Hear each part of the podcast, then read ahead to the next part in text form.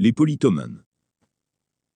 Les polytomanes sont des mythomanes qui se prennent pour des politiciens. Ce sont eux qui transforment la gestion étatique de nos structures économiques et sociales en jeu de pouvoir. En bons mythomanes qu'ils sont, leur connaissance des faits est égale à leur croyance. Leur monde imaginaire intoxique les peuples avec des absurdités, avec des mensonges et avec de fausses vérités. Les journalistes sont soumis à ces politiciens. Ils sont aussi soumis aux actionnaires, souvent par l'intermédiaire des lobbies, pour assurer la pérennité de leurs propres profits. Ils reprennent la parole des politiciens, elle-même trop souvent dictée par celle des actionnaires et des lobbies, comme si cette parole était celle d'un dieu. Tout propos contraire serait hérétique, et toute vérification serait blasphématoire.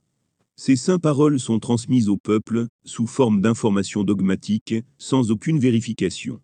Une fois parus dans les différents médias, les politiciens voient leurs intoxications apparaître sous l'apparence d'une information journalistique, distribuée par ceux qui ont le devoir de séparer le vrai du faux dans notre contexte sociétal. L'affichage de leurs croyances comme une vérité, et l'affichage de leur monde imaginaire comme une réalité, unifient ce qui leur reste de bon sens, à l'absurdité de leurs intoxications. Les pires le font en pleine conscience de leurs actes. Les moins pires les suivent sans conscience.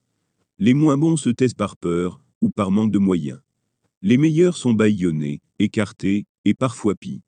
La sectarisation des croyants sur l'axe des vérités unifie l'imaginaire à notre réalité commune.